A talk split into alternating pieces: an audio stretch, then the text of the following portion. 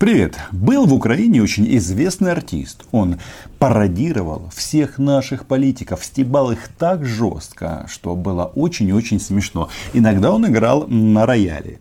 Так вот, а, он перешел на новую работу, но очень сильно запомнился фразой и шуткой, что разницы по большому-то счету между Томасом и Термосом нет. Ну, вы знаете, вот это вот. Какая разница, как называется твоя улица? Слава богу, время идет, и вот сейчас президент Украины Владимир Зеленский к вопросам Томаса и церкви украинской относятся совсем по-другому, потому что в этом году на 30-летие независимости Украины приедет к нам целый Варфома... Варфоломей, простите, вселенский патриарх.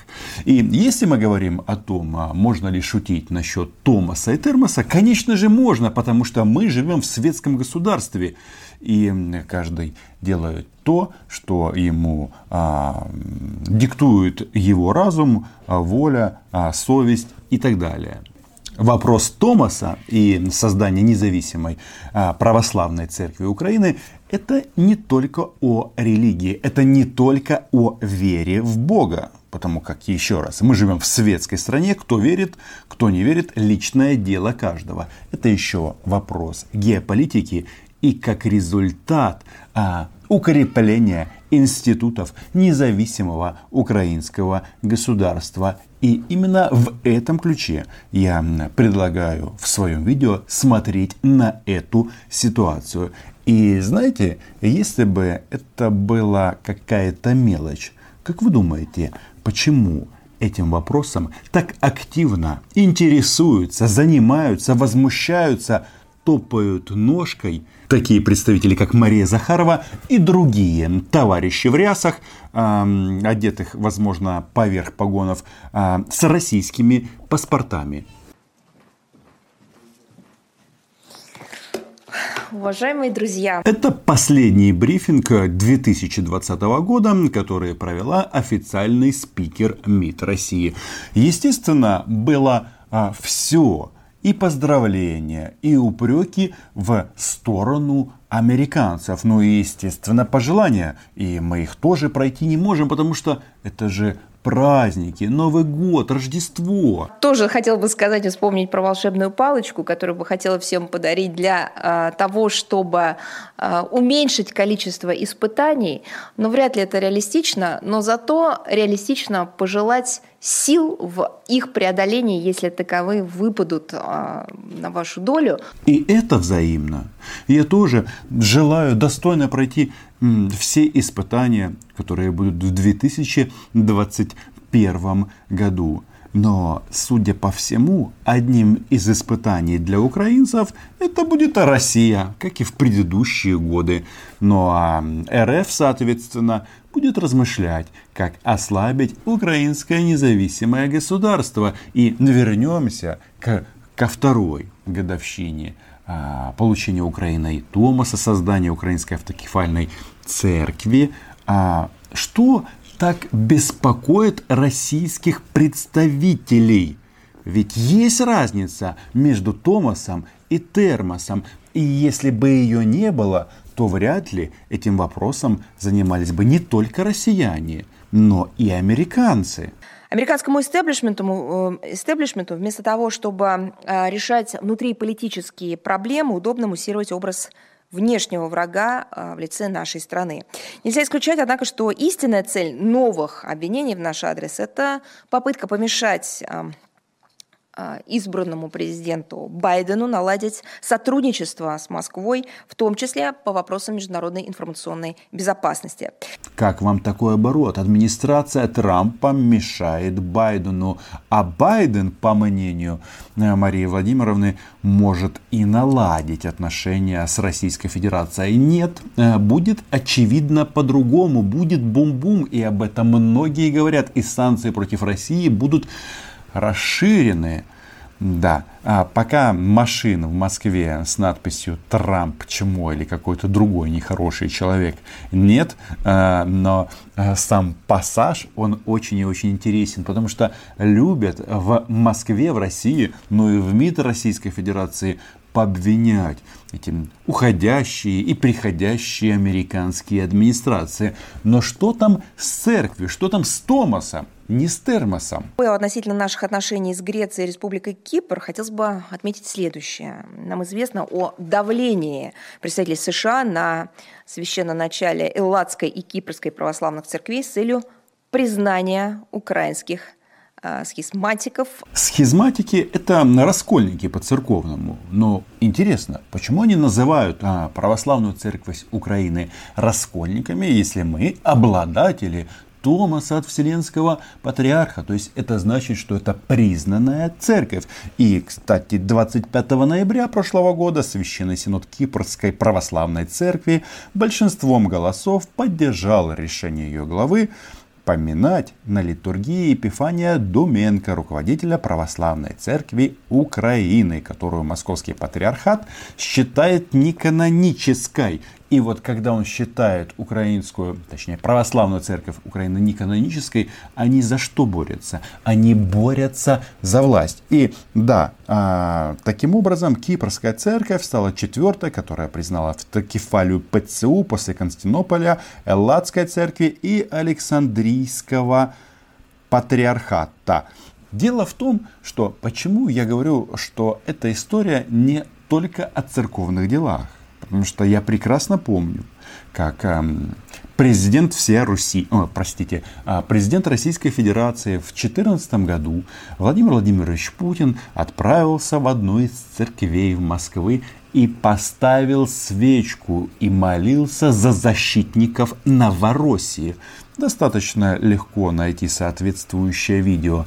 И, как э, мне кажется, это очень странно, если на РПЦ а, рассматривают Украину как свою каноническую территорию, то почему президент этой страны, где церковь э, является одним из столпом российского, столпов российского режима, почему он молится за тех или молился за тех, кто э, эту страну, Украину, хочет уничтожить. И они тогда даже подготовили на экспорт э, новое название Новороссия. По-дебильному, конечно, но факт остается фактом. И кроме этого, вы можете проанализировать массу высказываний а, российского террориста Игоря Гиркина, который рассказывал, что в обозе РПЦ он приезжал на Майдан, а, смотрел, а, как там все устроено, что там происходит, и храмы РПЦ в Украине использовались для хранения оружия, а это оружие использовалось, как вы понимаете, защитниками Новороссии. А, и странный интерес для светского государства мы фиксируем, а, который находится за тысячи километров от Украины. А, и я также хотела бы сказать, что он не имеет это государство не имеет с ней таких исторических, духовных и культурных связей, как Россия. Каких связей исторических и духовных, ну, в смысле, Россия имеет с нашей страной, с Украиной эти связи, а подлые американцы не имеют и лезут в церковные дела. И на одном из брифингов в прошлом году я спрашивал у Марии Владимировны, а вы вали, молились э, за защитников Новороссии? А она мне говорит, что ты сказал? Что ты сказал? А, и рассказывала о том, что РПЦ всегда молится за мир в Украине. Однако священники РПЦ занимаются тем, что брызгают священной или святой водой, ну, в общем, какой-то жидкостью на, на российских военных, на российскую военную технику, которая используется в том числе для атак а, украинских позиций. И здесь как бы Получается, что с этими родственными связями что-то не очень, потому что один из этих родственников хочет другого родственника, как он его называет, просто а, ликвидировать. Ну, или, если говорить светским языком, обнулить. А, только не путать обнуление Путина и обнуление, которое, которое Путин устраивает на Донбассе. Это не одно и то же. А православные в нем составляют всего около 2% населения страны. При этом Вашингтон публично заявляет, что ставит условия для развития двусторонних отношений с Афинами и Никосией сворачивания сотрудничества с нашей страной. Как интересно. То есть в Соединенных Штатах прекрасно понимают, что церковь это один из элементов укрепления независимого украинского государства. И в России тоже это понимают, и поэтому так пищат такой вой на болотах. Неоднократно подчеркивали, что грубому шантажу не место в цивилизованном мире и международной политике. Еще один пример американской привычки выкручивать руки. Здесь было смешно, особенно если мы рассматриваем вот этот украино-российский кейс. Потому что Кремль использует все имеющиеся аргументы для того, чтобы душить, давить Украину. Но, кажется, эта душил, душилка-то сдулась. Нет возможности уже. Конечно, а, теоретически можно использовать методы, о которых говорит время от времени Владимир Вольфович Жириновский. Это там ядерная бомба, бомбить Киев, Харьков и Одессу. Ну, в рамках защиты русскоязычных. Но м- возможности такой нет. Желание есть, а возможности нет. Еще одна тема привлекла внимание организованной в Греции афинским отделением журнала Foreign Affairs видеоконференция «Международный форум религиозной дипломатии, религии и вызовы нового десятилетия». Казалось бы, Россия должна быть одним из участников этого мероприятия, потому что, в общем-то, в первую очередь она касается и в том числе нашей страны, в первую очередь, но не в первую очередь, это уже, знаете, дискуссионный вопрос с нашей точки зрения. В первую очередь. То есть э, Россия, она претендует на какую-то особую роль в вопросах религии. А почему они так нервничают? Потому что на одном брифинге а, вопрос Томаса в той или иной степени Захаровой затрагивался дважды потому что касается это мероприятие, о котором она вспоминает, непосредственно Украины. Тематика соответствующая, и та работа, которая проводится в нашей стране, она э, однозначно свидетельствует в пользу участия. Но Россию туда не позвали. Э, обстоятельства это вполне объяснимо, если учесть, что лейтмотивом форума, а возможно его целью, стало продвижение абсурдных упреков в адрес, опять же, нашей страны, которая якобы подрывает единство православного мира, вмешивается во внутренние дела православных стран. Про Путина, который молился за защитников Новороссии, я уже говорил. Про Гиркина, который рассказывал, как его катали под а, крышей РПЦ, говорил. Ну и про оружие в храмах РПЦ – в Украине я тоже говорил. Особо цинично, конечно, подобные утверждения звучат из уст американских коллег.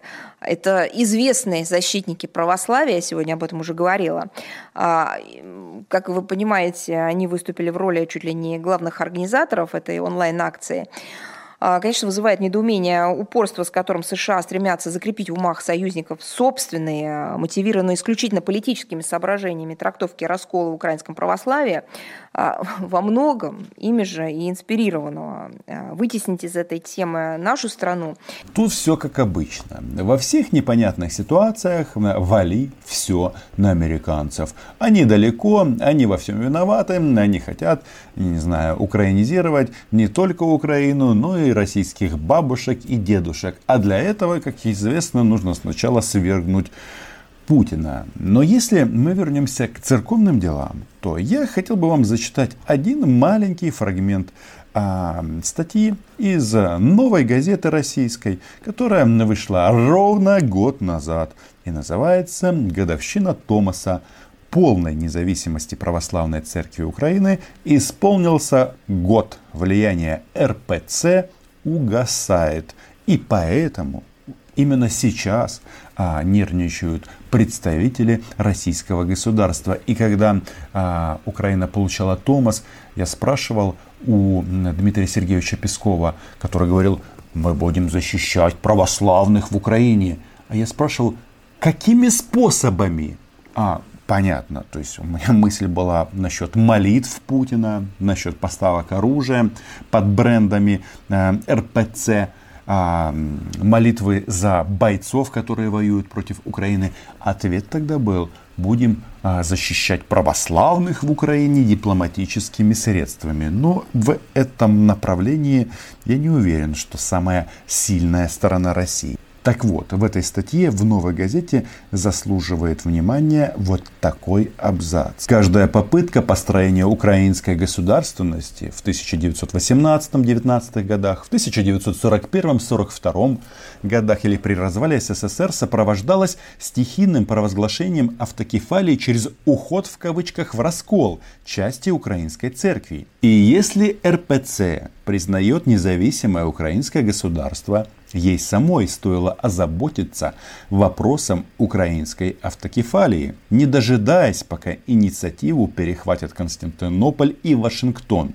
Кстати, подпись нынешнего предстоятеля УПЦ МП митрополита Ануфрия Березовского стоит под обращением епископата этой церкви 1991 года о даровании автокефалии Москвой.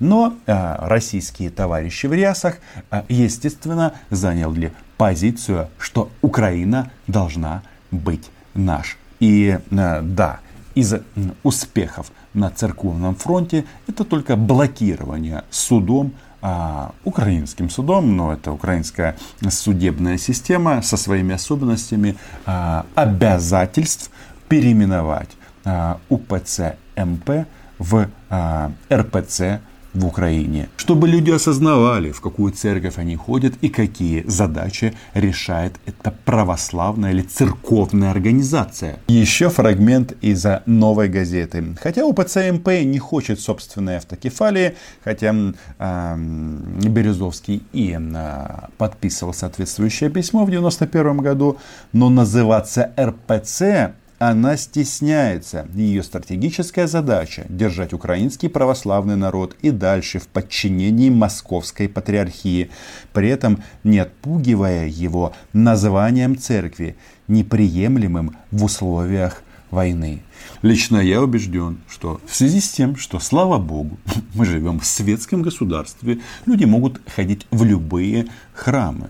Но почему бы не называть вещи своими именами? Если вы РПЦ в Украине, то стесняться не надо. И, э, как мне кажется, если уже и ходить в церковь, то в православную церковь Украины, которая борется за нашу страну, которая благословляет наших солдат, которая а, ценностью ставит построение украинского независимого государства, а не ликвидацию его. Скандалов с чиновниками, ой, с церковниками из РПЦ очень и очень много, в том числе в России. Вот Кирилл возмущается, что как-то не так продают а, свечки. И когда речь идет о свечах, что они, мол, а, не православные, левые, гибридные свечи, то мне кажется, это же история о чем угодно, но только не о Боге. И если кто-то смотрит Александра Невзорова, он очень много рассказывает прекрасных историй, в кавычках. На самом-то деле это просто какой-то ужас, уголовное преступление, когда а, церковники, чиновники РПЦ постоянно попадают в педофильские скандалы.